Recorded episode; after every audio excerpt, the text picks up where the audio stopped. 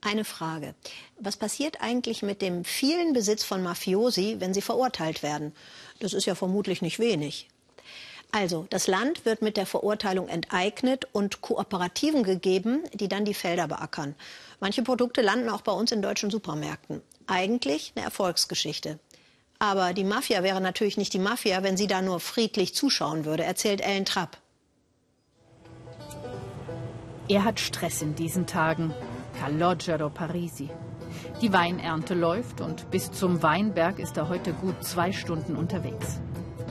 Calogero ist Chef einer von insgesamt 140 Anti-Mafia-Kooperativen in ganz Italien und bestellt insgesamt 50 Hektar Land.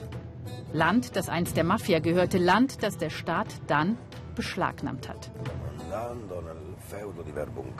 Wir fahren ins Gut Verbuncaudo. Das gehörte Michele Greco und wurde konfisziert.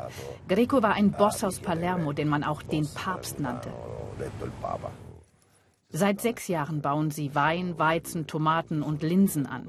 Produkte, mit denen sie den europäischen Markt erobern wollen, so wie es andere Kooperativen auch schon tun.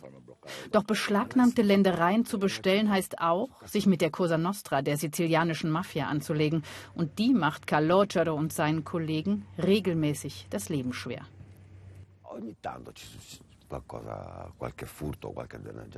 Über die Jahre hinweg hatten wir mehrere Diebstähle. Es gab Beschädigungen in einigen Weinbergen. Dann gab es mal ein Feuer. Vor zwei Jahren ging ein Linsenfeld in Flammen auf. Wir haben rund 18 Hektar Ernte verloren. Uns ist nie was passiert. Vielleicht, weil es auch nicht nötig ist. Denn Beschädigungen und Diebstähle machen einen auf lange Sicht mürbe, weil man dann kein Geld mehr zum Kämpfen hat. Zwei dieser Traktoren wurden ihnen im Frühjahr erst gestohlen, deswegen sind sie bei der Ernte im Verzug. Heute erwartet Calogero Unterstützung bei der Weinlese von Jugendlichen aus Florenz.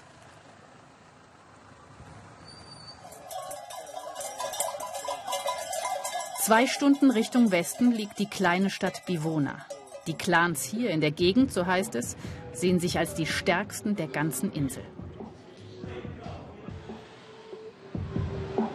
Wie stark sie sind, hat Ignazio Coutreau am eigenen Leib erfahren. Die Cosa Nostra hat den Unternehmer finanziell ruiniert. Die Familie wurde bedroht. Nach Jahren der Personenschutz abgezogen. Entscheidung der Regierung. Wie groß seine Angst ist? Zwischenstopp am Friedhof. Ich wollte euch diesen Ort zeigen, denn ich bin sicher, dass er früher oder später mein Zuhause sein wird.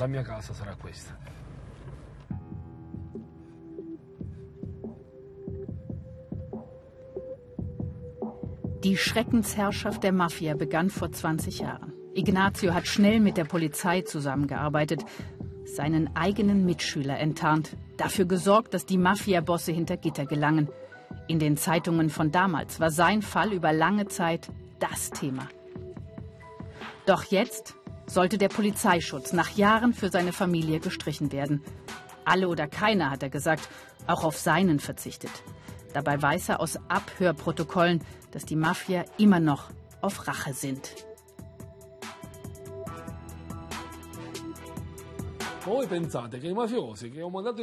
Glaubt ihr wirklich, dass die Mafiosi, die ich oder die anderen Kronzeugen ins Gefängnis gebracht haben, vergessen haben, dass sie alles verloren haben? Es ist doch so, dass sie nur auf den Moment warten, dass die Behörden wie jetzt falsch entscheiden. Das heißt, die Behörden schützen uns nicht und ich glaube, dass die Mafia nur darauf wartet. Für seinen Kampf hat Ignazio einen hohen Preis gezahlt. Die Familie ist einsam. In Bivona wollen die meisten Leute aus Angst nichts mehr mit den Coutros zu tun haben.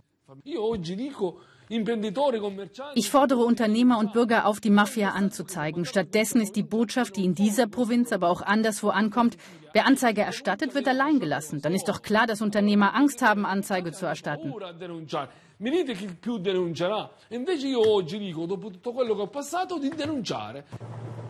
Zurück in den Weinberg zu Calogero und seinen Kollegen.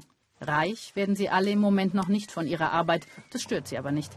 Jeder bekommt einen kleinen Lohn und was übrig bleibt, wird gleich wieder investiert. Immerhin müssen sie keine Steuern auf Hof oder Ländereien zahlen. Die freiwilligen Helfer aus Florenz sind sehr motiviert, in den ehemaligen Weinbergen des Mafia-Bosses zu arbeiten, weil sie gemeinsam anpacken, für eine Sache kämpfen. Ein mafiafreies Sizilien. Pietro Cardelli war vor vier Jahren als Schüler schon mal hier. Heute findet er es großartig, andere Jugendliche aus Florenz hierher begleiten zu können. Für ihr Schülerpraktikum haben sie sich ganz bewusst entschieden, hierher zu kommen. Das ist ganz wichtig. Wichtig deshalb, denn wer die Mafia bekämpfen will, muss aktiv sein, was tun. Und hier arbeiten wir auf Mafialand, das vom Staat beschlagnahmt wurde. Die neue Regierung muss erst noch zeigen, wie sie die Mafia bekämpfen will. Calogero ist skeptisch, erwartet von der rechtspopulistischen Regierung wenig. Er verlässt sich lieber auf seinen Kampfgeist und den seiner Mitstreiter. Ich glaube, jeder von uns muss seinen Beitrag leisten, damit sich was ändert. Für mich heißt das, mir die Hände schmutzig zu machen, um eben ein anderes Sizilien aufzubauen.